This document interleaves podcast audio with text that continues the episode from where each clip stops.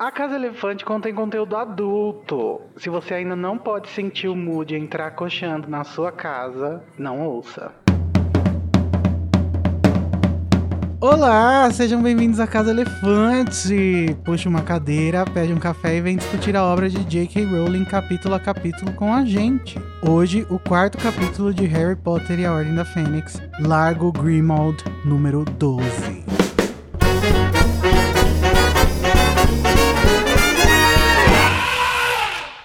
Nossos episódios sempre levam em consideração os acontecimentos de todas as obras do mundo bruxo que já foram publicadas. Então, se você não sabe no que vai dar essas aulinhas particulares da Fleur Cogui, hum. volte mais tarde.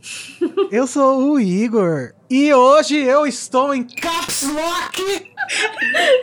Possesso. Possesso. E eu estou aqui com a Tamires Garcia, que insiste em ficar analisando o discurso do profeta diário. Que saco, Tamires, eu quero só ler as manchetes. Mas sabe, gente, precisa ler o texto, né, para saber o que, que tá acontecendo. Sei lá, só dizendo. Uma dica. Vou ficar em caps lock aqui também. E a Larissa, que tava lá embaixo conversando com o pessoal, mas vai embora porque ela não vai ficar para jantar. Não, gente, eu tenho medo de ser envenenada. E, portanto, eu só como a minha própria comida. Ela é ovo-lacto-vegetariana e não come comida bruxa. Muito menos num lugar que tem lacraias, possivelmente. Nossa, nunca! Vocês acham que existem opções veganas no banquete de Hogwarts? Olha só, a exigência que você está fazendo dos elfos domésticos. É, nossa, opressora, caralho. Exploradora. Enfim, gente, hoje a gente vai falar sobre um quartel-general decrépito e com lacraia, o ápice da angústia e do estresse pós-traumático do menino Harry e revelações tardias.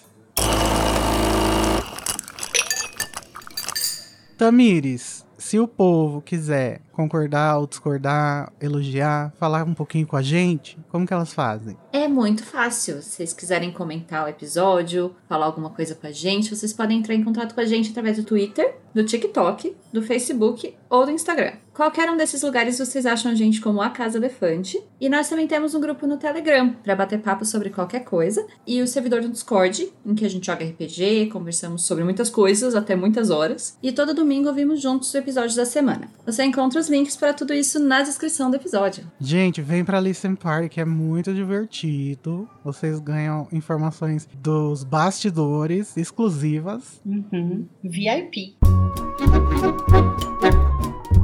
Mas agora vamos para o duelo de resumos, onde a Lari e a Tami vão tentar resumir o capítulo dessa semana em menos de 30 segundos, ou em 30 segundos, né? E aí, quem delas ganhar vai ter o direito de escolher qual tema que vai iniciar a nossa discussão. Tami, você que sempre tem um probleminha, né? Pra resumir, quer para o ímpar? Pode ser ímpar. Deu quatro, perdeu, coitada. Ah. já começamos bem. E aí, Lari, o que, que, você vai fazer? Quem que vai começar? Eu vou assegurar o entretenimento do público, né? então eu vou começar e deixar o grande holofote da noite. Performance nada. Eu, né? eu tô calma hoje, vai dar tudo certo. Eu li o capítulo. Sempre tá que você bem. fala isso, dá certo. eu tô calma hoje, só precisei regravar o spot de redes sociais. Ai, ai, vai ser ótimo. Então tá, Larissa Andreoli, você vai tentar fazer um resumo de 30 segundos do capítulo Largo Grimald, número 12, em 3, 2, 1, já. O Harry chega numa casa muito esquisita em Londres, tá tudo escuro, e aí ninguém fala nada para ele, a senhora Weasley chega lá, abraça ele, leva ele pro quarto. E aí ele encontra com o Ron e a Hermione e eles estão muito ansiosos porque eles queriam dar notícia pro Harry, mas não podia. O Dumbledore mandou prometer que não ia dar notícia. E o Harry começa a gritar em caps lock. Ele tá muito nervoso. Só que aí ele começa a tentar descobrir o que que foi o rolê da Ordem da Fênix. Que eles estão falando que lá é a sede da Ordem da Fênix. E aí ele começa a captar pequenas informações que eles pegaram ao longo do dia. E aí, por fim, o capítulo e acabou. termina. Quase. Arrasou. Por fim, quase. Tem muita coisa nesse capítulo, já não gostei já. A menina falou, falou e não chegou em lugar nenhum, socorro. Vamos ver então, Tamires. Ai, Jesus. Você vai tentar fazer um resumo de 30 segundos do capítulo Largo Grimald número 12 em 3, 2, 1, já. Tá. Eles chegam no, na casa, que é a casa que faz pum assim, ela abre e eles entram. E aí o, tem um, um- Tem que entrar devagarzinho, não fazer barulho e tal. Mas aí o Harry não faz nenhum barulho, ele chega lá e começa a berrar com os amigos dele e fala: Vocês me deixaram sozinho e tal. E aí o. Depois o que acontece? É, não, aí chega o Fred e o Jorge, eles falam assim: Ô, amigos, tá gritando muito. E aí ele. ele. Não. Eles falam muita informação, é. Tem um monte de informação que eles não têm, mas eles começam a passar as informações que eles têm. Então eles falam Acabou. do, da, do- da- Comecei as informações, pelo menos. Ai, gente, é muito, é muito difícil julgar, porque é muito mais interessante ouvir o resumo da Tami. é verdade. Interessante. Eu aceito o elogio do interessante. Acho, acho que da última vez o Igor falou que foi ruim. Então interessante já tá menos mal, né? Mas eu vou ter que dar essa vitória para a Larissa, porque ela falou vários detalhes em ordem cronológica importante. Chegou num, num lugar bem mais longe. Então é isso, Lari, parabéns. Obrigada. 300 pontos para a Sonserina. Aí, caralho, Dumbledore mesmo, né? Você gosta do conteúdo do Animagos e do Casa Elefante e quer garantir que a gente não desapareça? Você pode se tornar um apoiador e financiar o nosso projeto pelo PicPay. Você acessa picpay.me barra Animagos. Mas você não mora no Brasil? No problem. É, agora nós temos também uma opção internacional no Patreon. Agora, para enviar aquela contribuiçãozinha única, sem compromisso, segue o Pix, pix.animagos.com.br. Com todas essas opções ficou ainda mais fácil, hein? Colabora um pouquinho com a gente. Os membros da Guarda Avançada e Harry chegam ao quartel-general da Ordem da Fênix no Largo Grimmauld. Molly Weasley os recebe, mas não deixa Harry participar de uma misteriosa reunião. Ele encontra Hermione e Rony no segundo andar e os três se desentendem. A conversa se acalma e contam a Harry sobre o que sabem da Ordem, da briga de Percy com o pai e sobre as manipulações do Profeta Diário. Rony e Hermione falam do monstro e o trio assiste Snape saindo da mansão. Por causa de um tropeço de Tonks, o retrato da mãe de Sirius é revelado berrando. Lari, você que ganhastes, por onde queres começastes? Nossa, eu não pensei nisso. ah, acho que eu vou começar falando da lacraia na sala, né? que é como que essa casa nojenta, né, gente? Eu não, nem gosto do Sirius, mas eu morro de dó dele preso nesse lugar porque ninguém merece. Essa casa, cara, ela tem uma vibe de ser muito grande, de ter sido, né, muito grandiosa, uma coisa meio a mansão dos Malfoy, assim, e tal, né? Só que ela tá Uhum. completamente abandonada e nojenta e, e o negócio da lacraia, porque tem uma hora que o Harry fala que ouviu uma coisa correndo perto do rodapé. E eu só consigo pensar que é uma lacraia gigante. Existe essa possibilidade. Tem uma cara de ter lacraia nessa casa que fala que é úmida. E pode ser lacraia mágica, inclusive, que Pois é, esse é meu medo. Que dança funk. Esse é meu medo de ser uma lacraia mágica. Mas é muito o que eu acho mais legal assim dessa de como a Rowling descreve nessa casa é que ela é bem uma representação da própria casa dos Black, né, da, da linhagem Black, né, de como que eles estão também chegando ao fim, né? Deteriorados. deteriorados. Tanto em um pouco em prestígio, né? Porque, enfim, eu acho que o Sirius contribui um pouco lá na adolescência, início da vida adulta, para quebrar um pouco da, da reputação que a família tem entre os outros as outras, outras famílias por sangue, né? Mas eu Uhum. acho que ao mesmo tempo, assim, se você pensar que todas as os blacks que estão vivos, o Sirius é o único homem, né? Então, É. Todos os Uhum. outros blacks perderam o sobrenome, né? É, deixaram o sobrenome para ser substituído por um outro sobrenome influente, ou não, né? No caso da Andrômeda. Uhum. E a, a coisa da reputação que você tá falando tem a ver tanto com a reputação por o sangue que eles prezam, né? Quanto pelo fato de agora o Sirius ser um criminoso, né? Assim, socialmente ele, Sim. ele é uma péssima imagem pra família de toda forma. Sim. Tanto pra, pra comunidade bruxa em geral, quanto pra essa linhagem de pureza e tal. E eu acho que é muito. Acho que a gente vai discutir melhor isso quando. Porque o Sirius ele mal aparece nesse capítulo, né? Ele só Dá um aparece no finalzinho. Oi, mas eu... Dá só um oi, só pra Tami ficar feliz. Mas acho que isso vai ser melhor discutido nos próximos capítulos, né, em que a, a situação em que ele tá for ser explorada, mas eu acho que ele tá no momento que ele combina muito com essa decrepitude da casa, né? Ele também tá num momento muito decadente, ele tá. Ele é meio que um reflexo do lugar onde ele tá morando também, assim. É, e já foi mais, né? Na verdade, eu acho que eles estão querendo reconstruir a casa do mesmo jeito que o Sirius tá sendo reconstruído, né? Desde Uhum. que ele saiu de Azkaban. E não vai dar certo, É. né? Do mesmo jeito que o Sirius. Ele vai acabar ainda decrépito e vai sobrar até o final. Tanto que na, na relíquia eles vão voltar e tá, tá, a lacraia tá aí ainda. Ai, tá, nós devemos ter Tinha- procriado.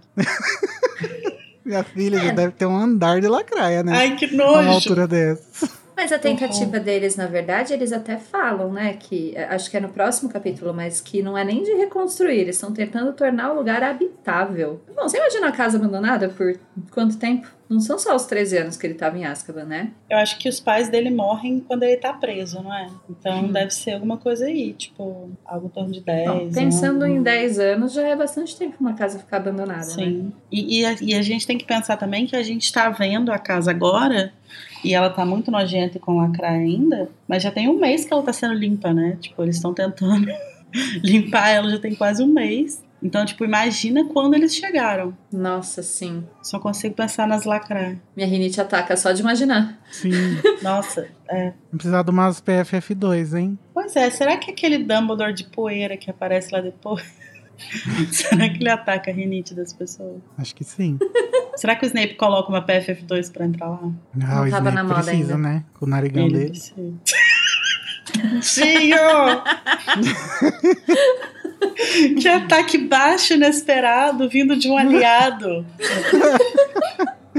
A gente tem que aprender a rir dos nossos problemas lá. o deboche, pra passar ele é melhor. generalizado. Não importa. É. Mas é, a casa tem, então, apesar dela estar em, em ruínas, pensando no abandono e tal, é, de toda forma é uma casa que, que o Harry até descreve, né? Que ele não conseguiria se sentir bem ali, naquele ambiente tão tenebroso, né? Alguma coisa assim. E é que eles estavam fazendo em uma casa que parecia pertencer ao mais tenebroso bruxo das trevas. Então, não tem só o aspecto de, de né, deterioração e tal, mas tem também esse aspecto muito sombrio e os elfos na parede, enfim, uma coisa. A casa em si é um negócio esquisito. Eu acho que tem todo um contexto simbólico e pesado em volta dela, né? Se pá, tinha uma suástica na parede, um monarca num canto.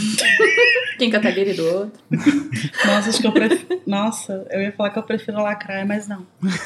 Porque eu acho que neles eu conseguia pelo menos dar um soco na cara. Mas, gente, então vamos falar sobre como essa casa tá escondida, né? Porque é interessante que mesmo o Harry precisando do quebrar o feitiço Fidelius, ele ainda não via a casa, né? Ele só foi ver depois que alguma coisa foi feita ali que a casa começou a surgir. Fala como, como se fosse uma bolha, né? Que se expandia entre o número 11 e o 13. Uhum. É, eu acho que foi o Dani, o filho, né, que comentou que a imagem do filme tá muito fixa na cabeça dele. E eu acho que isso foi uma coisa que eles conseguiram traduzir bem, assim, me parece bem legal a forma como a casa vai aparecendo. Eu não acho. Você não acha? Vamos ter que discordar. Por que que você não acha?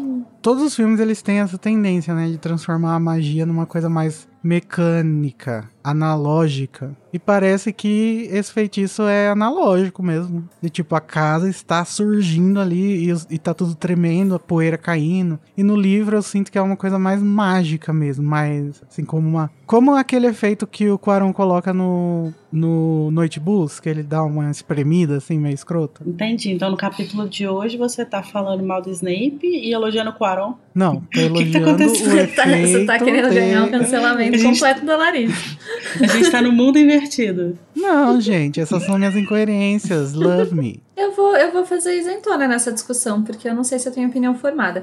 Eu acho que eu gosto de como é no filme, porque eu não consigo imaginar de outra forma aquilo visualmente acontecendo, sabe? Uhum. Eu, eu lembro que quando eu li, que daí eu não tinha visto o filme, eu lembro de imaginar que tinha meio que um vão ali, e aquele vão se materializou, mas eu não lembro direito como era a minha imagem. Então eu tenho realmente a imagem do filme na minha cabeça quando eu leio agora. No primeiro, por exemplo, a Rowling descreve a entrada do beco diagonal como um círculo que vai se aumentando e aí abre a passagem, né? E aí no filme eles decidiram fazer aquele negócio dos, dos, dos tijolinhos saindo do caminho e tal. Que parece também uma coisa mecânica. Eu não acho feio. Eu acho legal, inclusive. É uma cena icônica, né? E essa da do Largo Grimaldo também não acho ruim. Eu só acho que não é exatamente o que a magia tava fazendo ali na descrição.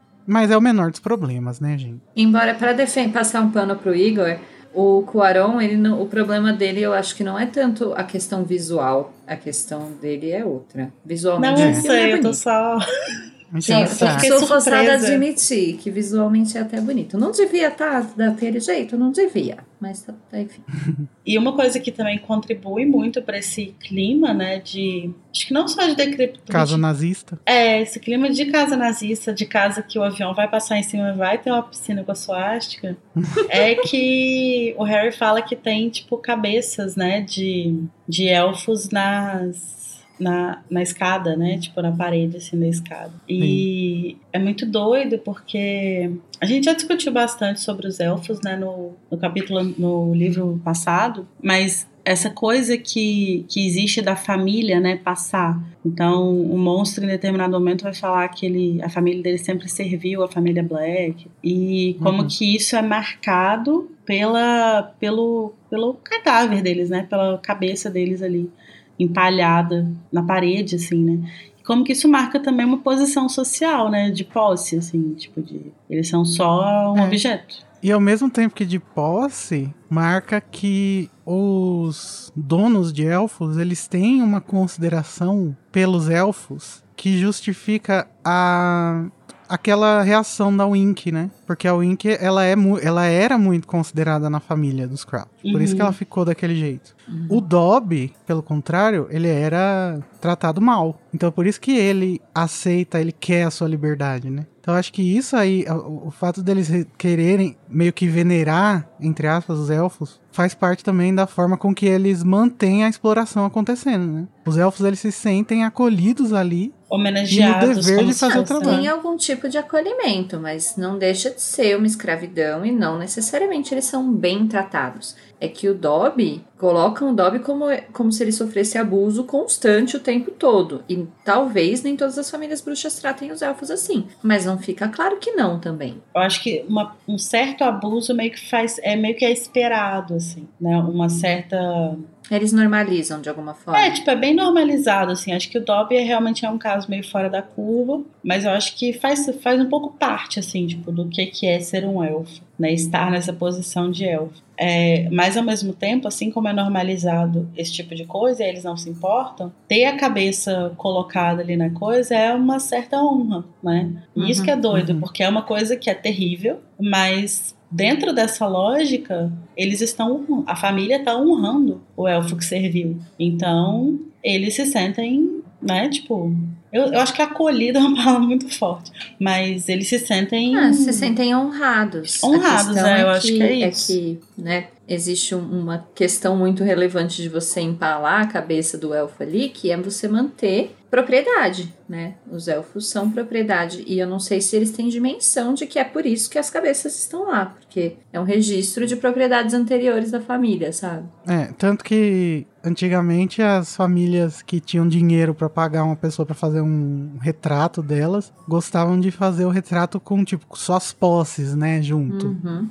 Uma Uhum. mesa cheia de, de, de objetos, é, mercadoria que elas tinham. Acho que é meio essa vibe aí, essas cabeças aí. Mas eu tenho a impressão que o monstro, ele era muito bem tratado, sim, pela família Black, porque ele tem um- uma lealdade muito forte pelo Regulo e pela mãe, né, do, do Sirius. Mas é isso que eu tô dizendo. O fato de eles serem leais não significa necessariamente que é porque eles são bem tratados. É, por mais que então ainda tenha talvez uma questão de normalizar uma, uma certa violência, um certo abuso, ele deve existir. É que eles normalizam. Talvez não seja uma coisa do nível do Dobby, né? Exatamente. Talvez o Dobby fosse muito além e por isso que ele não gostava, né? É, ou talvez o que faltasse entre os Malfoy fosse esse equilíbrio entre a humilhação e a honraria. Uhum. Talvez, tipo, o, o Dobby nunca se sentisse honrado em nenhum momento. Porque ele Que é, só é é, um humilhado. segredo de qualquer relação abusiva, né? Assim, você Sim.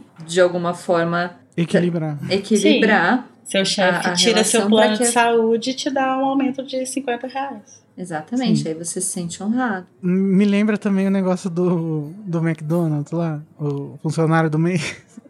Ai, Ai, gente.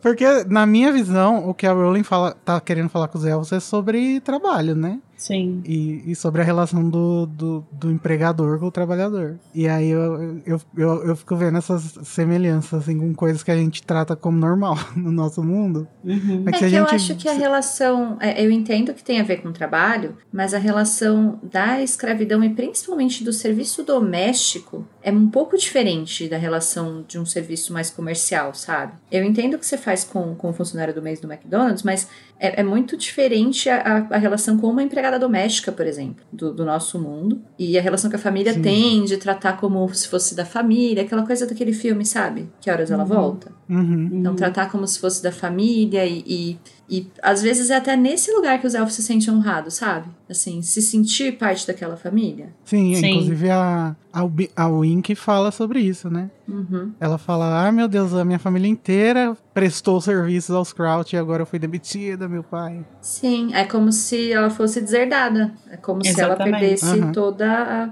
E, e cria essa relação, né? Assim, então, como o serviço doméstico, eu acho que ele tem essa coisa mais pessoal do que um, um serviço comercial qualquer, você cria um laço afetivo que, sei lá, e você vê a cabeça da sua família toda lá e pensa: olha, eu faço parte dessa família também. Mas não é só a cabeça dos elfos que fica ali nas paredes, né, do Grimald Place. Inclusive, ô Tami, conta um pouquinho pra gente sobre essa tirada que a J.K. Rowling colocou no nome. Tá, não, é bem legal o jeito, a- as aliterações que a Rowling sempre faz pra criar nomes, né? Fazer a função do code aqui, de falar das aliterações. Mas ela coloca esse nome como Grimold Place, que se você separar as palavras fica Grim Old. E seria uma coisa de um lugar sombrio e antigo, né? Grimold, a, a Grimold House, a Grimold alguma coisa seria um negócio que é antigo e- e como que fala? E Grim. E grim. Não, assim, decrépito mesmo, né? Acho que, tipo, sombrio, né? Tipo, Sombrio. Tô tentando pensar a palavra em português, que eu não lembro. sinistro. Sinistro. O próprio Grim, né? The Grim.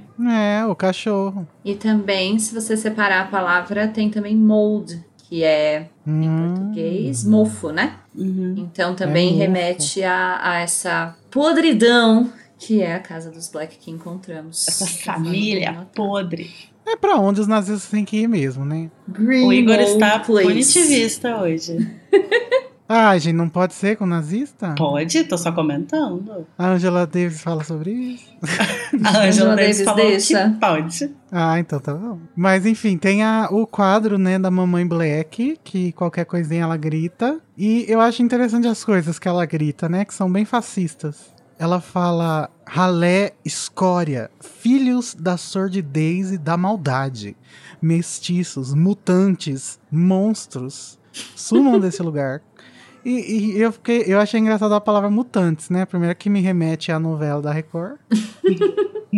E segundo, que é uma coisa bem racista, né? Aquela coisa de, de, de você não fazer parte da verdadeira raça. Uhum. Você tem uma mutação, você é diferente. A coisa da pureza, de novo, né? Aparecendo. É muito interessante pra ler a família Black, assim, né, de modo geral, porque no, no Cálice, naquele capítulo que o Sirius volta e que ele tá falando sobre comensais, etc., ele fala sobre a família dele, né? E aí ele fala, o Harry pergunta, tipo, ah, eles eram comensais? E ele fala, não, eles só apoiavam o que, que o Voldemort tava pretendendo.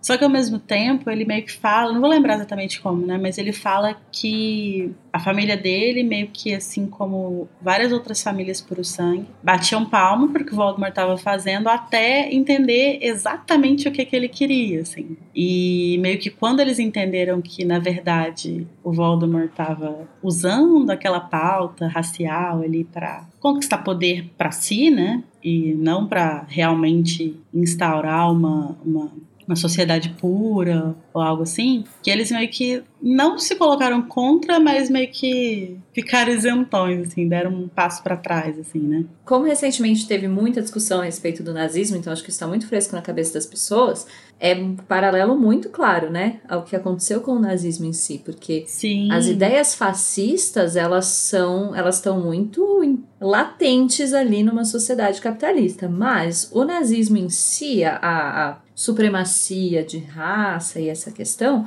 ela vai até um pouco além do que mesmo a própria extrema direita tá afim de admitir, né? Então, assim, você não vai ser necessariamente um defensor ali do Voldemort, mas você também não vai não vai não falar nada, né? Deixa o cara Sim. fazer, vai que ele tem razão.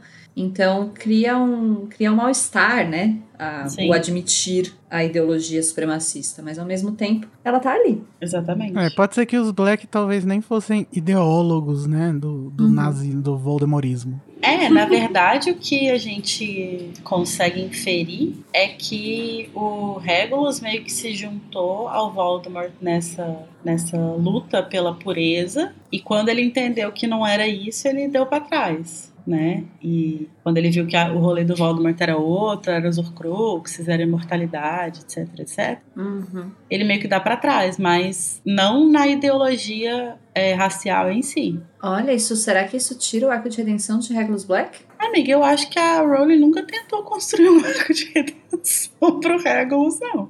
Ah, o Eu arco acho que- dele é bem claro quando ele se, quando ele vai lá e tenta destruir as Horcruxes e morre, ela dá um arco de redenção pra ele. Então, mas, Mas eu não sei se ela Isso dá tá falando exatamente mata um um... pouco o arco que ela tentou dar. Eu acho que a redenção é pro monstro, não pro Regulus. É, eu acho que meio que o que ela, o que ela tenta fazer com Regulus ali é mostrar que... Eu acho que ela tá meio que tentando fortalecer essa imagem do que que era a ideologia dos Black, que era essa coisa de raça e não o poder que o Voldemort aspirava. Então, tipo, em nenhum momento ela fala que o Regulus deixou de acreditar naquilo, nem nada do tipo. Tanto que desde criança ele coleciona figurinha do Voldemort e tal.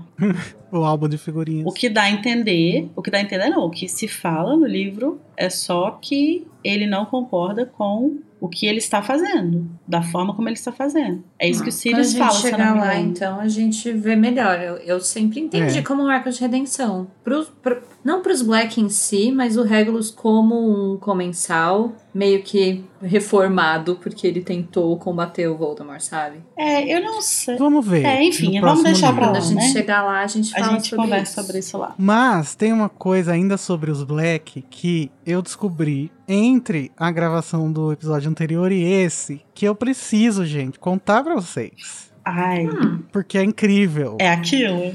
É aquilo. Ai, amigo, Amado. você tá muito feliz, né? Você não ia se- conseguir segurar, né? Não. Gente, vocês estão sentados? É melhor escutar essa parte do podcast sentado? Principalmente quem tem problema de pressão, essas coisas. Principalmente quem tem alergia a Cursed Child. É.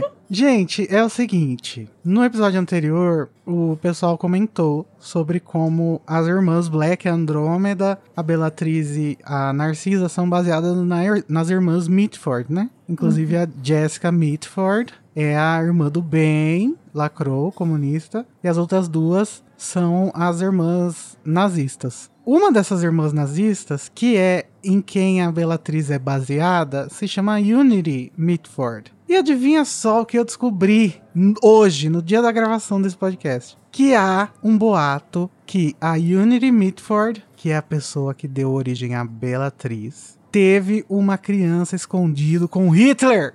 Ah! Gente! A mamãe dá ponto sem nó? Não dá. Não dá, gente. Vai ter que aceitar Delfine e Diggory, sim. E é isso aí. No próximo livro a gente comenta quando a Bellatriz estiver grávida, que eu já sei. Deus me livre guarde. Deus te livre nada, Tami. Tá confirmado e tá, tá super baseado em história. Super baseado em fatos reais. Então faz ele ser bom. Ok. Materialismo histórico, né, Igor? É, gata. Mas voltando ao, ao que. a- a- a- um negócio que, na verdade, eu queria ver com vocês, o que, que vocês acham. Quase que, Porque eu... a Tami falou. Voltando ao que interessa. Voltando à à obra de verdade, né? É, eu queria ver uma coisa com vocês, porque eu realmente não consigo lembrar aonde que ficava o quadros do. que eu nunca lembro como pronuncia o nome. Phineas Ni- Nigelas? Nigelas? Nigelas. Em português é Phineus, né? Porque em inglês é Phineas. Phineas. Tá, eu nunca sou pronunciar em nenhuma das línguas. Enfim, Phineas Nigelas tem o quadro lá que a gente sabe que fica ouvindo e passando informações pro, pro Dumbledore e tal. Mas tem um pedaço do livro aqui que eu vou ler, ó. Uma tira lisa de lona em moldura enfeitada era a única coisa que interrompia a nudez das paredes descascadas. E ao passar pelo objeto, Harry pensou ter ouvido alguém que estava escondido dar uma risadinha. É ele mesmo. Eu sei que é muito normal ter várias coisas mágicas, né, na casa e ouvir alguma coisa se mexendo, mas será que isso não é um foreshadow de alguma coisa tipo o quadro do Phineas? É ele sim. É, amiga, com certeza. Tanto que a Mas ele Hermione. tava nesse quarto? Sim. Sim. Ai, que legal. A Hermione tira o quadro da parede do quarto onde eles estavam. Aham. E no, fi- já nesse livro a gente descobre isso já. Sim. Então já é nesse, nesse capítulo que e- o Phineas já tá começando a odiar o Harry. Desde aqui, ele tá ouvindo o Harry chegar pela primeira vez e berrar com todo mundo. Sim. E, E, falando... e ele tem um quadro também no, Chufis. no San Mungus, Uhum. O Phineas. E Uhum. ele ajuda o, o Dumbledore na questão lá do, do, do Sr. Weasley no, no outro pedaço do livro. E é por isso que o quadro tá só um fundo liso, né? Porque nesse momento ele tá em outro quadro dele, mas ele tá ouvindo o que se passa lá no outro quadro, no, na Uhum. filial. Provavelmente ele tá indo contar tudo pro Dumbledore. Aham. E aí, não, como mas que então, o tem a questão de lá? ele estar escondido. Porque às vezes ele, tipo, tá nesse É. quadro, mas não saiu. Tá só ouvindo mesmo. Pode, pode ser. Eu acho que ele tá ali no cantinho, assim, olhando, escutando de... Ouvindo De a tucaia. fofoca pra passar pro Dumbledore. Leve e traz. Mas falando nesse quarto, gente, e nas coisas que o Phineas ouviu, e provavelmente o átrio lá do St. Mungus também, né? As frustrações do Harry chegaram ao ápice, né? Depois desses dois episódios da gente justificando o, o Harry Potter Caps Lock, chegamos aqui ao ponto mais importante dele, que é quando ele vai descarregar tudo isso no Rony e na Hermione durante a conversinha que eles têm quando ele chega. E eu primeiro já, come- já queria começar passando pano, porque ele chega e o Rony e a Hermione já estão culpados, com a culpa na cara, Uhum. falando assim, é, sabe quando você tá assim com, com medo? Eles já sabem que o Harry vai estourar, ele tá puto. A Uhum. Hermione já tá, ai, você ficou bravo. Isso, gente, só aumenta a, a braveza do Uhum. Harry. E sabe uma coisa que eu acho que irrita muito também? E assim, não estou colocando a culpa no Ron e Hermione também, porque eles também não têm culpa. Eles estavam só Sim. Isso é tudo culpa do Dumbledore. É, Mas eles. A- a- o Ron ele fala um negócio tipo assim: ah, a gente, tentou- a gente falou com o Dumbledore que se você ficasse sem notícia você ia fazer uma besteira. Sabe? Isso meio que coloca o Harry como uma bomba relógio. E eu acho que ele Uhum. odeia essa posição, sabe? E, e, e eu tô falando isso porque quando eu li essa frase que o Harry. A a narração fala que o Harry sentiu a pequena chama que tinha acendido no seu peito quando ele, quando ele viu os amigos se apagar. Eu fiquei meio tipo, ah, que, como assim? Do nada. E, de- e aí eu tive que reler pra entender, né? Que é essa, essa, esse paternalismo, né? Dos dois com ele. Uhum. Que tá enfurecendo ele. Ah, eles todos têm uma. Esse livro todo, o, o, o grande erro do Dumbledore, é essa postura paternalista que ele vai ter com o Harry. Mas, assim, uma coisa que me deixa sempre muito intrigada, que a gente. Eu vou só falar por cima, que depois eu vou, vou jogar o hate no Harry mesmo. Mas, Ah, assim- Só se a gente deixar. Ah, vou, vou, vou. A gente tá aqui a postos.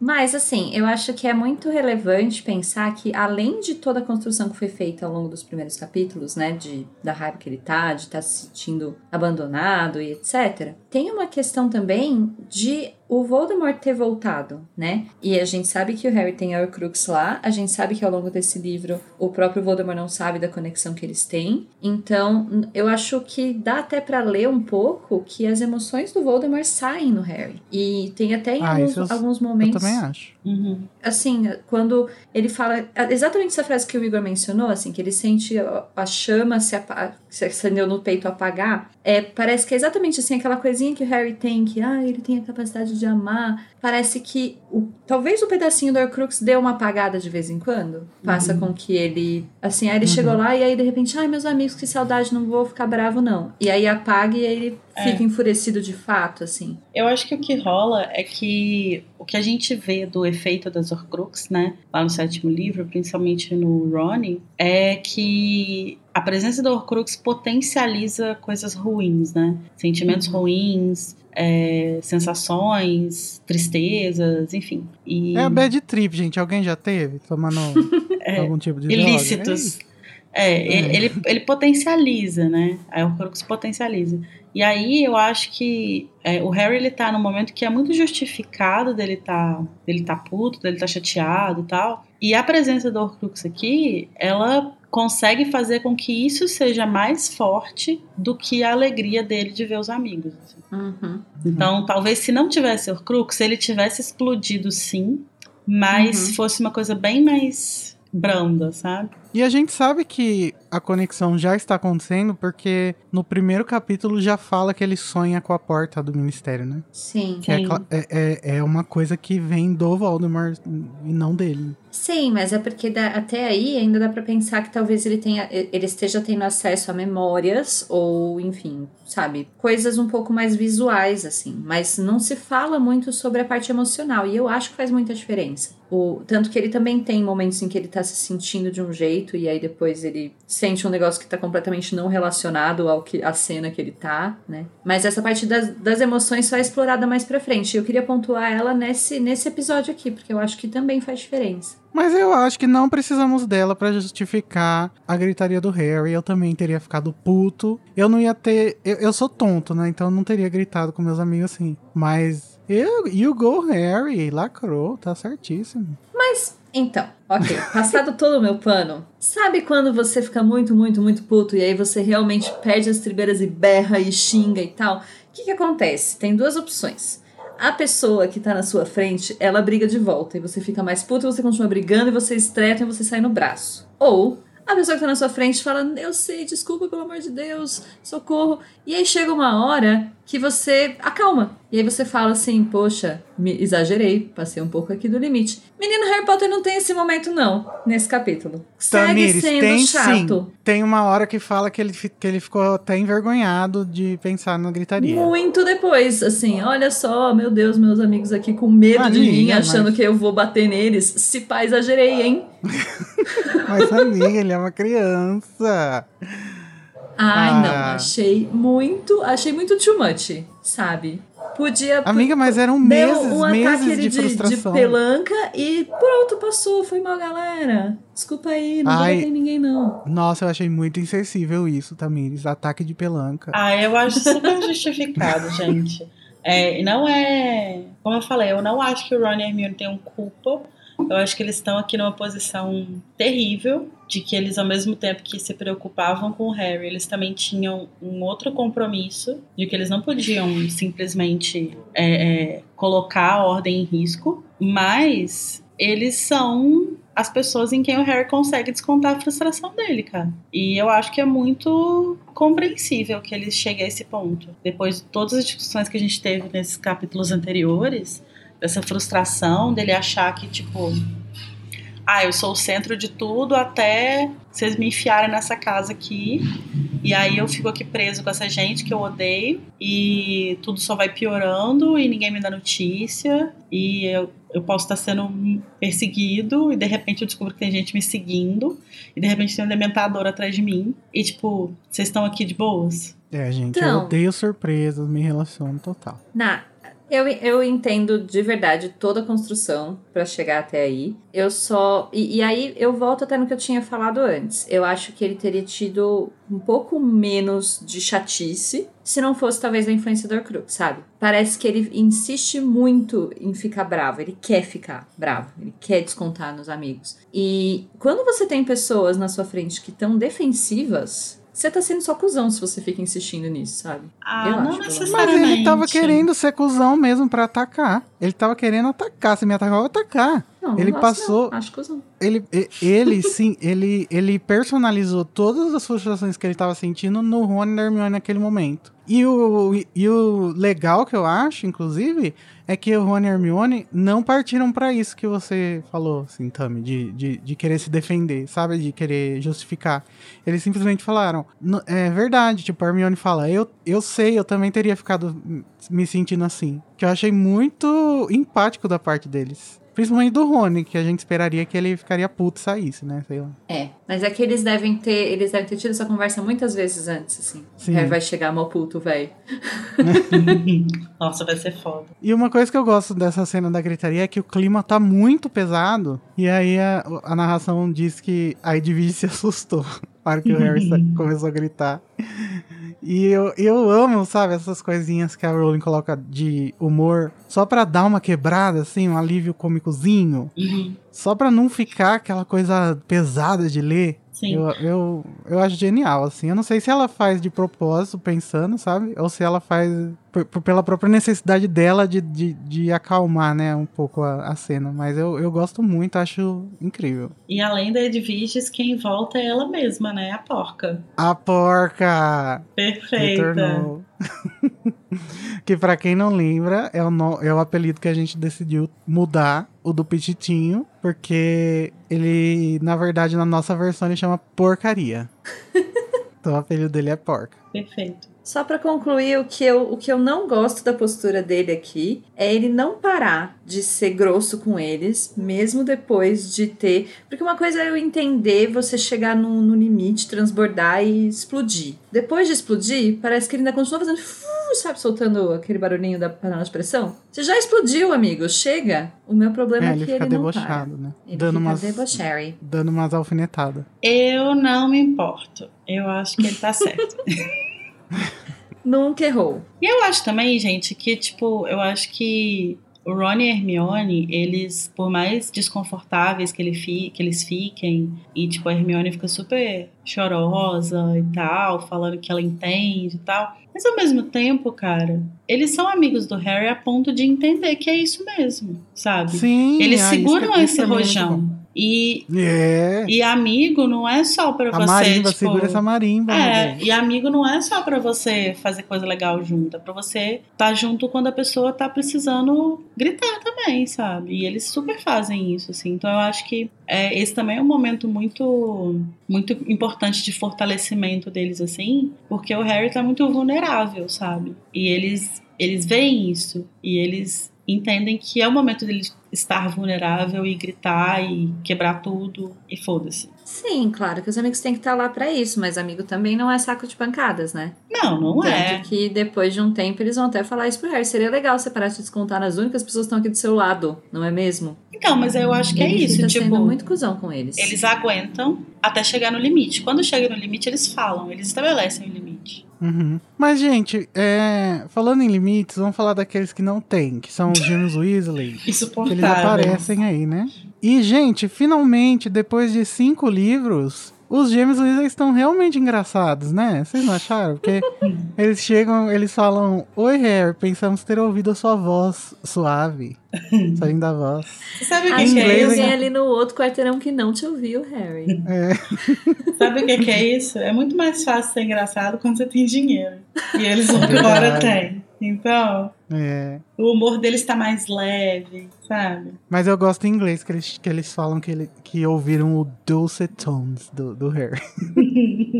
Eu gostei muito desse deboche, acho que o Harry mereceu. Pode, pode ter todas as justificativas aí do mundo de vocês, mas mereceu, mereceu. Mas isso também ajuda. Eu acho legal dos, dos gêmeos terem falado assim, porque ajuda a acalmar o clima também ali, né, entre eles. É mais um alíviozinho cômico, né, que entra É. ali na cena.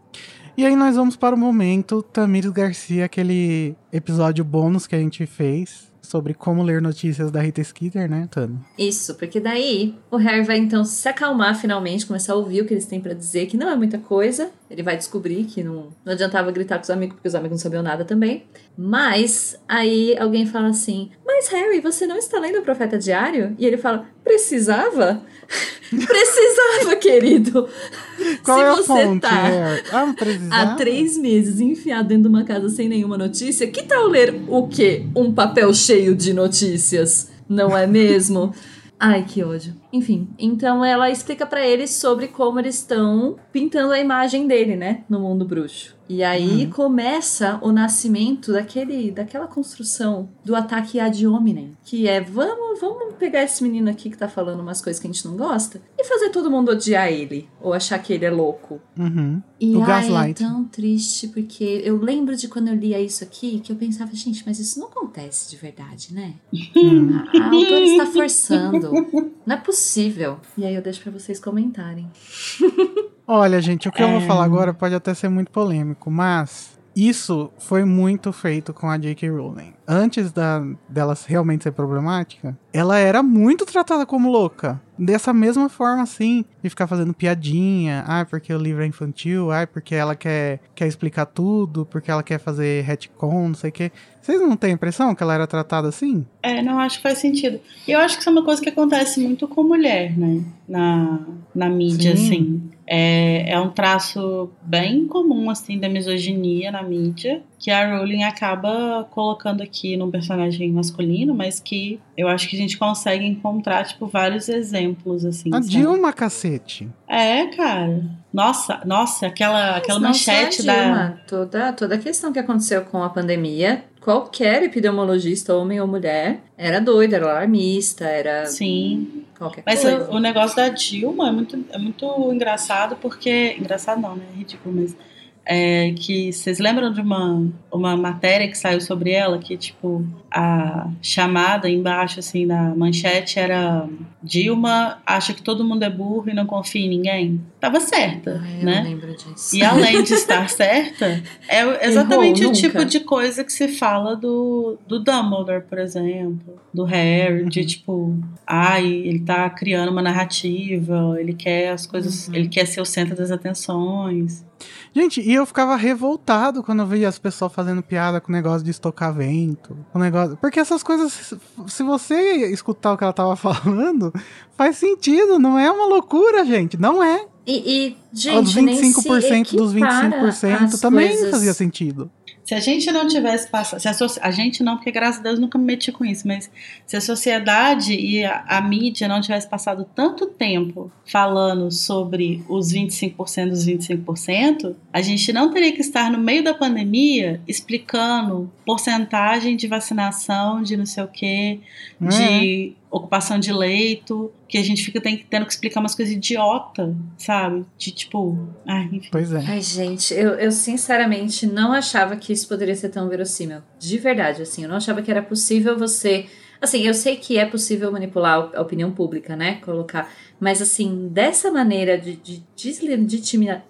Como fala? Deslegitimar completamente a palavra de alguém com uma estratégia tão simples, eu falava, gente, as pessoas não Uhum. caem nisso, não é possível. E é porque aqui é feito de uma forma bem grosseira, né? E a gente acha que isso vai ser. Quando, quando a mídia for manipular, quando o governo for manipular, vai ser de uma forma muito mais sutil Uhum. e tal. Vai E ter toda uma aí- conspiração. É, não, e aí não. Hoje em dia. A gente percebe que é bem, bem claro mesmo. Uhum. Por isso, vote 13.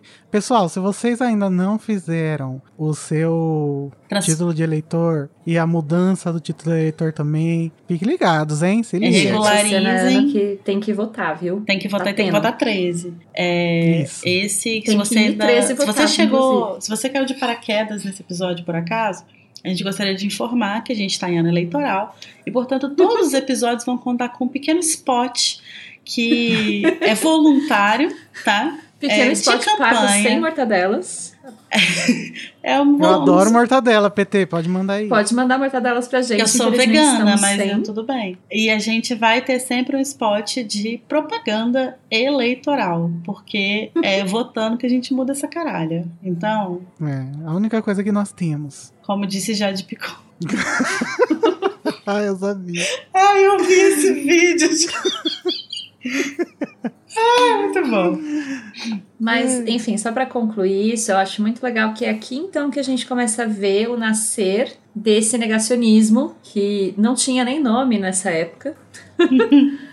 não tinha. Não, Rindo de nervoso.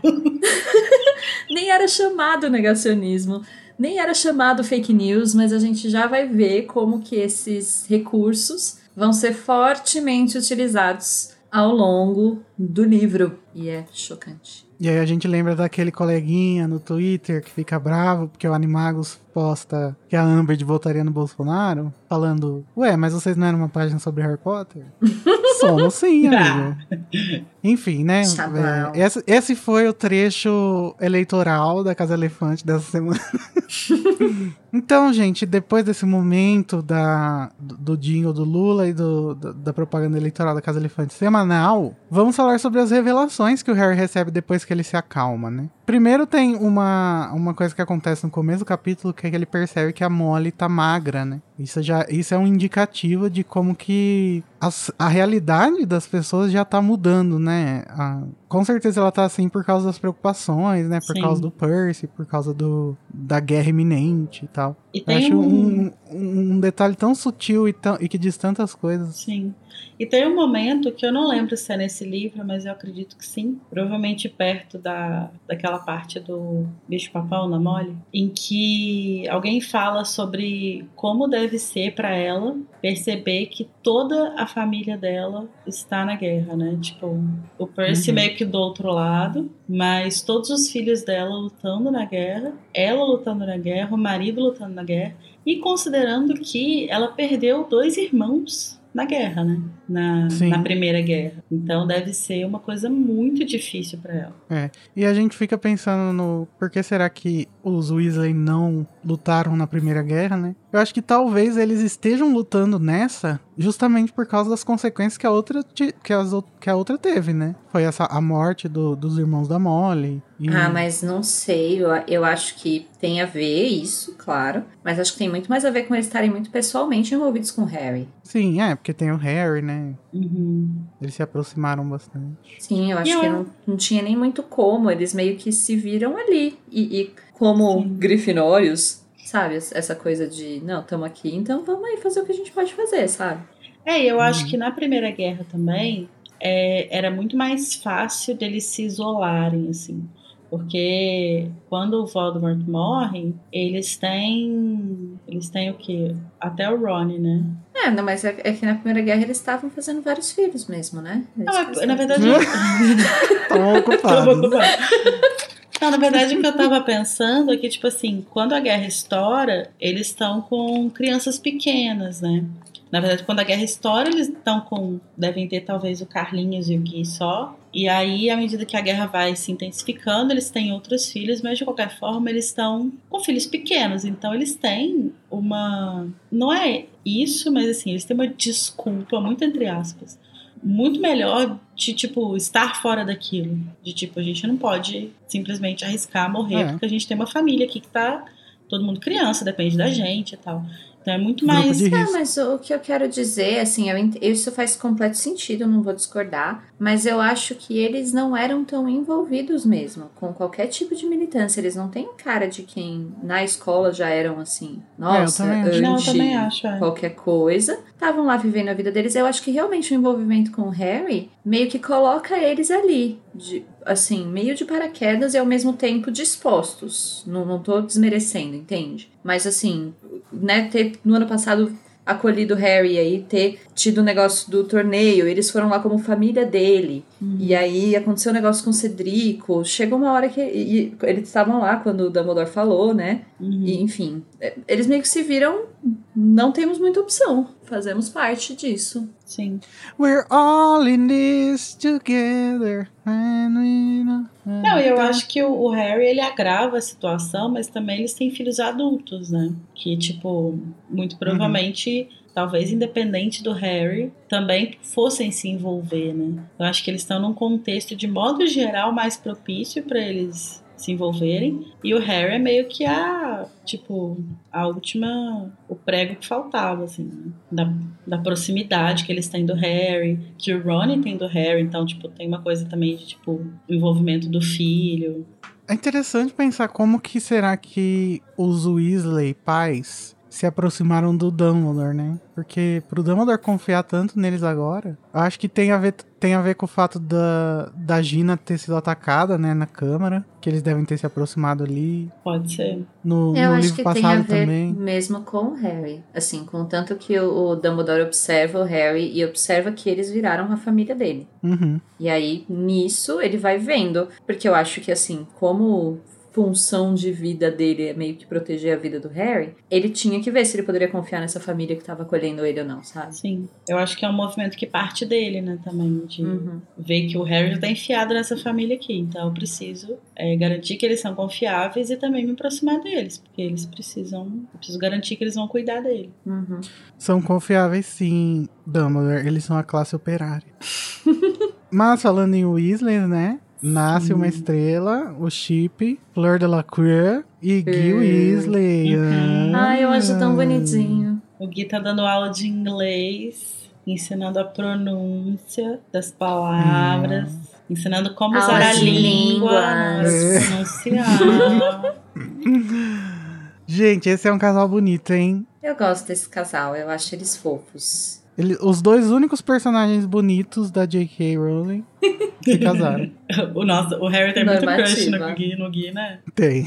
E no Carlinhos também? Eu acho incrível como que ele fica. Ele não perde. Toda vez que ele descreve o Gui, ele precisa falar que o Gui é bonito.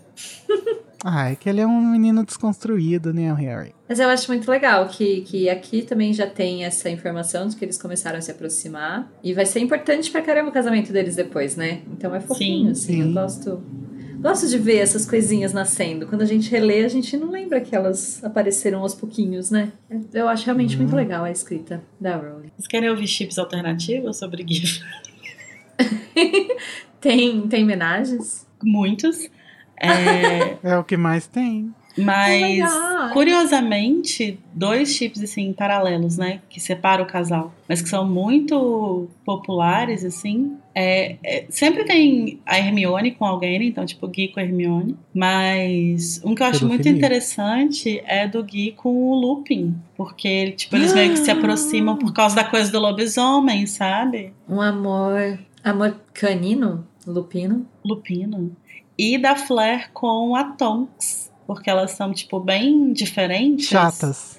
Mas. As duas chatas. Ai, combina. Igor, para. Não, na verdade, assim, elas são as do- os dois membros do casal pra fazer troca de casal mesmo. É Ah, verdade. é verdade. Faz um homenagem a Swingers. Catra e vai. Casa de swingers. Exatamente. É, vai, gente. Um casal. Um, um quart, quartzal. Como fala? Quatro pessoas. Patral. Casal de Ah, quatro. Um quadral. Mas o que mais que eles falam, Lari? Uma coisa que a gente fica sabendo que rola aí, né, quando a gente tá falando do Percy e tal, porque a gente vai entrar nessa questão delicada, é que teve um inquérito, né? A coisa toda do Crouch, do Crouch ter sido ter passado um ano praticamente sob o efeito de uma maldição e tal. O ministério instaurou um inquérito e a conclusão foi que o Percy vacilou, né? Esse foi o resultado de que ele deveria Eu ter achei percebido. muito legal essa parte também, que eu não lembrava que tinha tido uma investigação séria e tal a respeito disso. É, enfiaram no cu a investigação, né? Porque promoveram o Percy ainda por cima. Então, você cagou, você não quer ser promovido? O ministério tá indo bem. Parece bastante o mundo corporativo.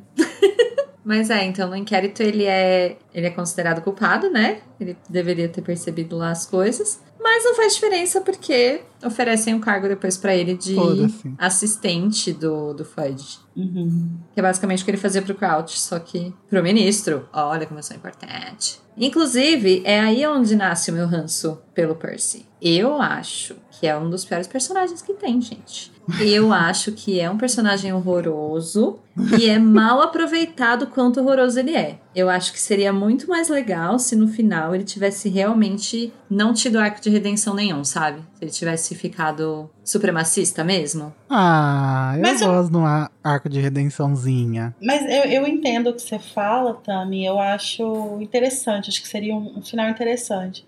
Mas o Percy ele nunca foi supremacista, né? Tipo, o rolê dele é meio que o oposto dos Black, assim. Tipo, ele deseja o poder, apesar da, da questão racial e tal. Tipo, ele quer, ele quer glória. E ele, assim como todos os Weasley, é super complexado com a pobreza, né? Tanto que Sim. na briga que ele teve com Sim. o pai, ele fala pro, pro, pro, pro Sr. Weasley que eles são pobres porque não têm ambição. E ele tem ambição. Então ele vai sair de casa. Aí que ele se perde na discussão com o pai, porque daí é, é quando é quando justamente eu acho que cria o ranço em mim. Porque você tá, uma coisa é você falar, você não tem ambição, você está destruindo a nossa imagem, outra coisa você fala, por isso que a gente é pobre. Ou, sabe, ingratidão. Percy, ingrato.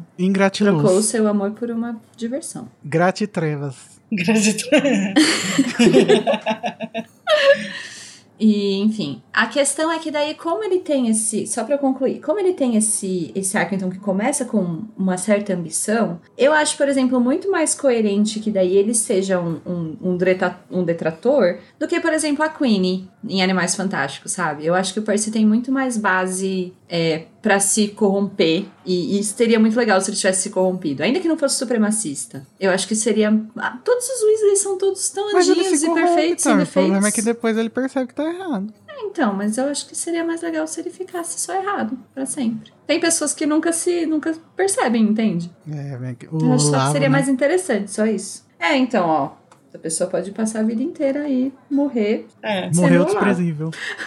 O Percy pelo menos tá vivo, né? Porque o Olavo. É. KKK, morri.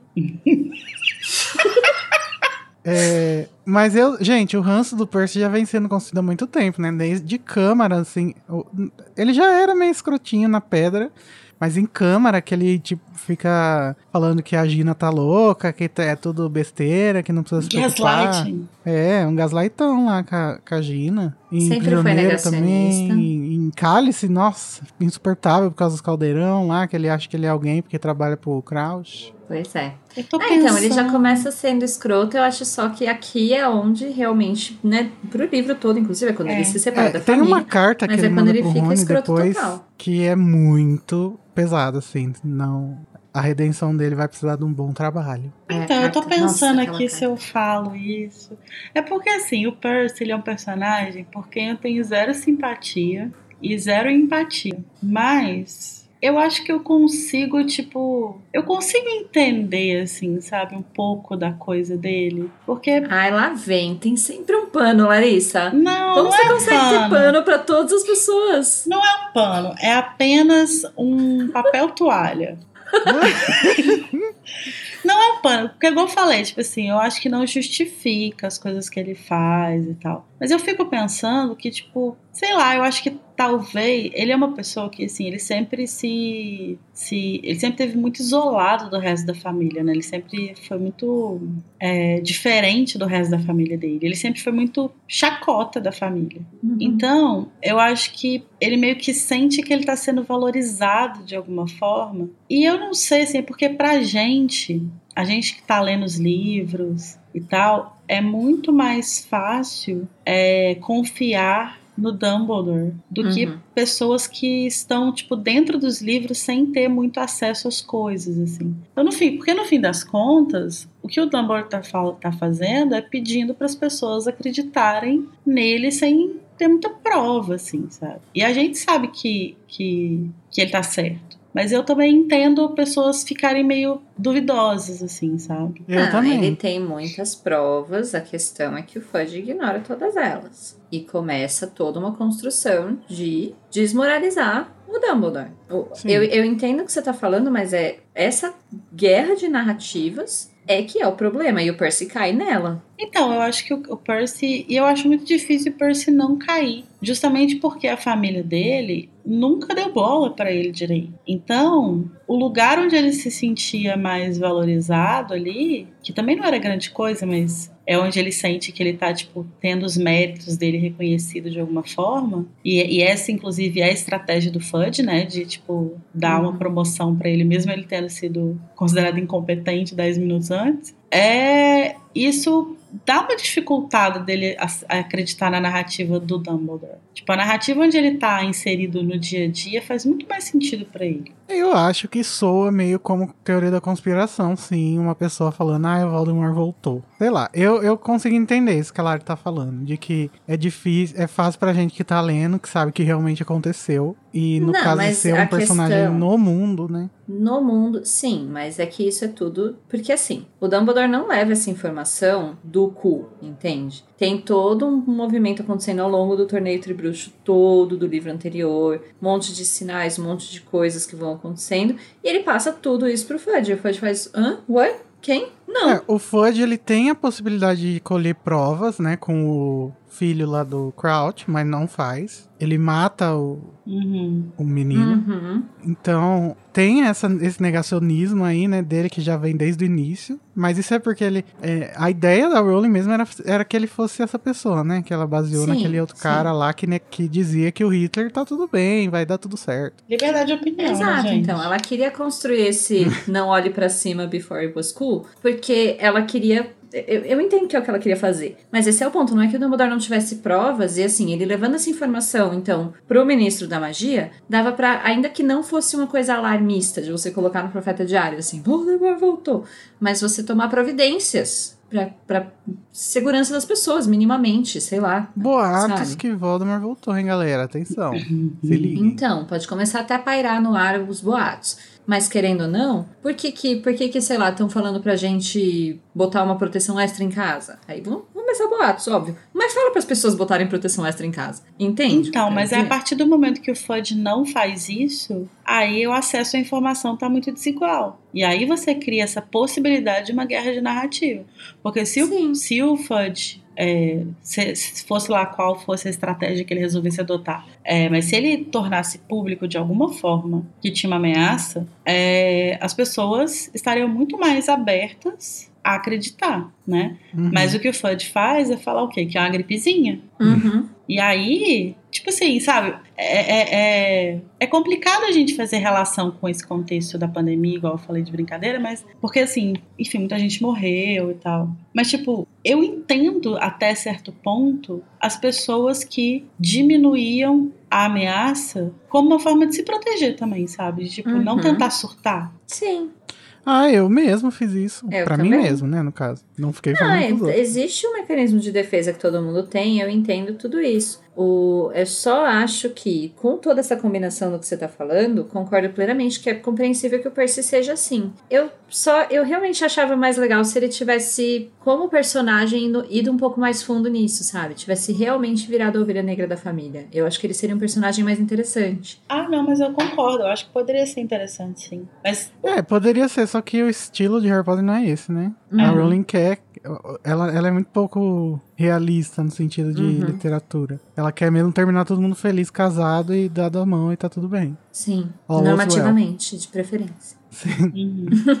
Tudo isso pra dizer que o Percy, ele, eu, como eu disse, eu não simpatizo nem empatizo com ele, mas eu também entendo um pouco de onde vem, assim. Ah, eu não, acho... só acho ele chato mesmo. É, ele é chato, chato. escroto. Ele é chato. Ralé, escória, mutante. É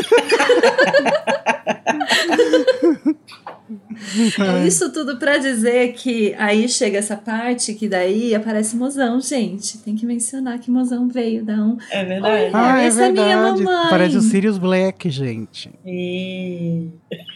É, então, aí nessa parte, o, então ela começa a gritar loucamente e tal, e a cortina abre, né, involuntariamente. E o Lupin e os Sirius ficam tentando fechar por muito tempo, fazendo um esforço, e aí eles fecham. E aí ela para de gritar, né? Só que assim, claramente não é o quadro, né, a, a pintura que tá fazendo força. Mas será que é algum feitiço que ela colocou ali? O que que vocês acham que faz aquela cortina? O que vocês acham? Como funciona essa magia aí? Eu acho que é um feitiço. Mas Eu acho que ela tá ali, ela, eles colocaram, né, esse quadro ali pra ela ficar de vigia da casa. E aí Hum. ela tem algum tipo de feitiço que faz com que ela não possa ser coberta ou retirada dali. E aí eles precisam fazer força pra pelo menos Ah, cobrir, né? Porque que tirar eles não conseguiram. Sirius acho que fala depois que ela colocou a- o próprio quadro colocou vários feitiços ali pra não, eu não lembro o nome do feitiço, vai estar mais pra frente no, no capítulo. Mas a da cortina que me deixou intrigada, porque é uma cortina, sabe? Como que você coloca um feitiço com nome em quê? Você não pode É como se a magia do quadro meio que vazasse dele, né? É, Tipo, eu acho que isso faz mais sentido. Saísse um pouco. É como se. É quase como se o, o quadro dela funcionasse como um fantasma. Que, tipo, tem uma presença dela ali. E aí tem, tipo, uma energia, assim, tipo, uma coisa que vai escapando, assim. Uma do quadro diferente. E que só consegue calar quando fecha.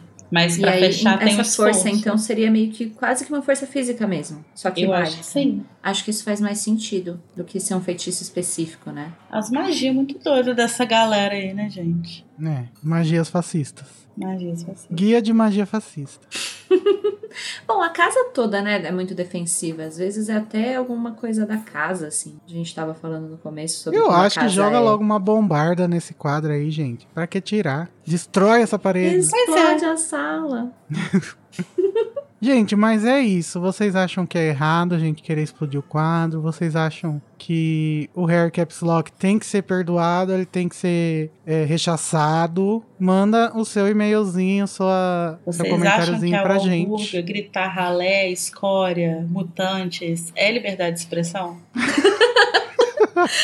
Vocês defendem a liberdade de expressão do quadro de ser fascista? É isso. Vocês acham, o que vocês acham, vocês mandam, vocês mandam pra gente nas redes, no Telegram, no Discord, que a gente lê tudo. Que o Meter na Colher vem aí, hein, gente? É depois do próximo episódio. Bom, agora então. Vamos para aquele momento que a gente escolhe o momento ruim do capítulo, um momento triste, alguma coisa tóxica, que é o momento Avada Kedavra.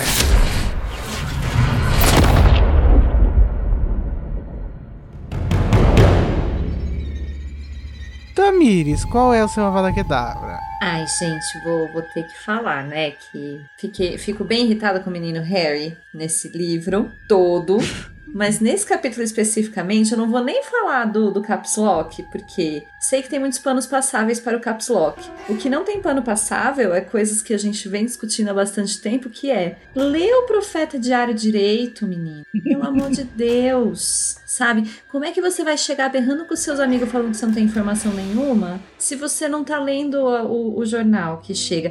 Eu não sei vocês, gente, quando eu fico ansiosa, eu fico, eu pego os negócios, eu esmiuço até o fim da vida pra poder descobrir alguma coisa, pra poder saber alguma coisa, pra, sei lá, aliviar a minha ansiedade, sabe? Fica o menino lá o dia inteiro na casa dos Dursley sem fazer nada, querendo morrer, não pega nem pra ler o. Fiquei, fiquei chateada. Será que o Profeta Diário- não leu o Profeta Diário. Será que o Profeta Diário tem paywall? Tem, né? Que é a coruja. ela, ela fica te bicando. É verdade. Olha, é verdade! Olha só, ai gente, esse, esse jornal não tem Mas ele, jeito. ele é. Não- também não dá pra Não dá nem defender pra o profeta. É uma Não dá defender pay-all, o Harry né? nem o profeta. Sim. E o seu, Lari? Ai, gente, o, o meu Avada vai pra essa casa nojenta, cheia de lacraia. Porque esse capítulo, esse capítulo eu leio, eu só consigo pensar em lacraia. E aí eu queria, inclusive, já deixar um aviso pros ouvintes engraçadinhos que acham, ah, vou mandar a foto de lacraia pra Larissa de brincadeira. Não manda, que eu te bloqueio pra sempre. Amiga, você acabou de dar uma ideia. Gente, eu tenho fobia real, eu passo mal, tenho ataque de pânico. É real oficial. Só de ter esse episódio aqui discutindo as lacraias, eu tô olhando pro chão sentindo coisa na minha Eu perna. só quero dizer que só você tá falando das lacraias, amiga. Eu não consigo, eu fico ter focada. autopreservação. Eu fico fixada, eu fico fixada. Tá eu não consigo. Então, meu avada vai nas lacraias. Acho que elas podem merecer. Principalmente se forem lacraia. lacraias mágicas. É porque vocês lembram, gente? Vocês assistiram o Chamado? Uhum. O Chamado tem lacraias, né? Muitas. Inclusive, eu acho que ele me ajudou a, a me traumatizar. E tem um momento que ela tá na casa lá da Samara, quando ela vai lá ver, que passa uma lacraia de um metro de tamanho de comprimento. assim. aquilo me traumatiza de um jeito, e quando o Harry fala que ouviu uma coisa correndo, é aquilo que eu imagino. Os pezinhos assim. Tudo bem, amiga. Então sejam legais, Respira não mandem fundo. lacraias para Larissa. Desculpa. Passou. Mas, a- gente, além da lacraia e da casa nojenta, depois, num capítulo mais à frente, a gente vai descobrir que o Bicuço está vivendo num quarto dessa casa. Imagina a Nossa. nojeira. Gente, essa casa é muito insalubre. E sabe o que é o pior de tudo? É que quando o Sirius fica deprimido, ele fica lá no quarto com o Bicurso bebendo. Aham. gente, cadê aquele agente da- do posto de saúde pra dar uma. Com certeza tem uns mosquitos da dengue nessa casa. Nossa, amiga, o seu Chama mozão devia vigilância estar com um odor muito Marita desagradável. Egípcio. Ai, Devia. sim, tadinho. Odor de cocô de hipogrifo. Misturado com whisky. Misturado com whisky e cocô de lacraia. Gente, o meu Avada Kedavra é pro profeta diário tóxico que fica desmoralizando o Dumbledore, o Harry e a galera do bem. Eu, eu fico revoltado com isso. Eu- do mesmo jeito que eu ficava revoltado com a Dilma, com a J.K. Rowling, com qualquer pessoa que eu sinto que tá sendo injustiçada por essas coisinhas assim que fica essas táticas de desmoralização, de ficar falando, fazendo piadinha, de, de construir numa imagem da pessoa que A Taylor Swift. que é um exagero, assim, sabe? Não gosto. Desmoralizar a pessoa, né? É? Eu acho uma tática muito baixa.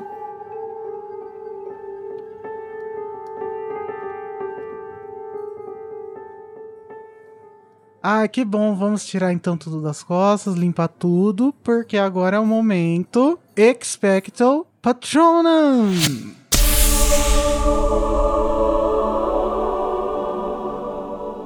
Começando agora pela Larissa. Meu patrono vai pro Harry pra proteger ele da Tammy.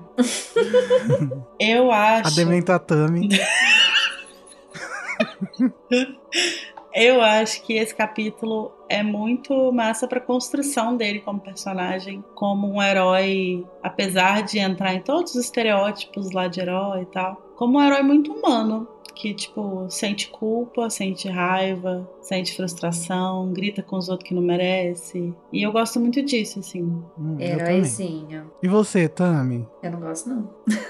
Não, o seu patrono. Ah, é, não, assim, esse capítulo, gente, muito difícil achar patrono, porque Harry tá chato, essa casa é horrível. é, Cheio de lacraia. Sabe? Cheio de lacraia, tá tudo sujo, tá tudo dark. Mas, no final, tem o oi do meu mozão. Então, vou dar um patrono pra aparição do Sirius nos últimos 5 minutos. Seria esse o primeiro capítulo que aparece o Snape que a Larissa não deu o patrono pra ele? Seria. É porque ele não é. Só dá pra ver ele de costas, né? Então eu vou mudar Ele meu só patrono. faz uma aparição. Não. Uma aparição Já Já Ah. acabou o seu, a sua é, parte. chata, recusando a janta da Molly só. Primeira tá- vez. Ele é tá paranoico. patrono pra dar pra ele, né? Ele é espião, gente. Espião não come assim, não. Tadinho. Eu tava na minha. Eu tava quieta. Tá certo, amiga. Tem que ter o bias. E você, Iga, qual que é Por a falar em baias, Igor, qual é o seu patrão?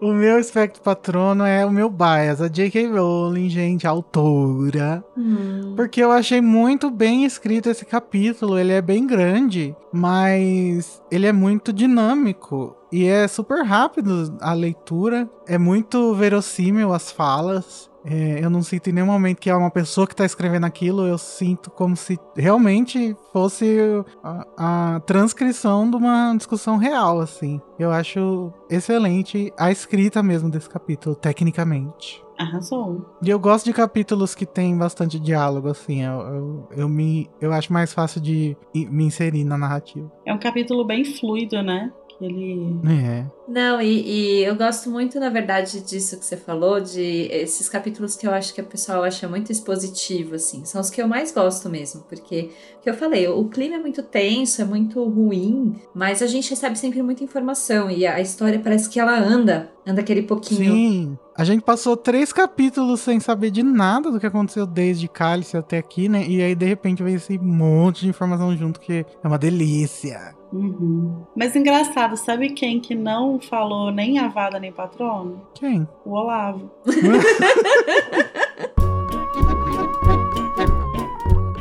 Então, gente, é isso. Agora que a gente já reforçou a importância da leitura atenta ao conteúdo das notícias, a gente Né, pode Harry? liberar vocês para acompanhar a Folha de São Paulo. E na semana que vem a gente volta com o capítulo. E tem o nome do livro, A Ordem da Fênix. Aí, caralho. vem aí. Tchau. Tchau.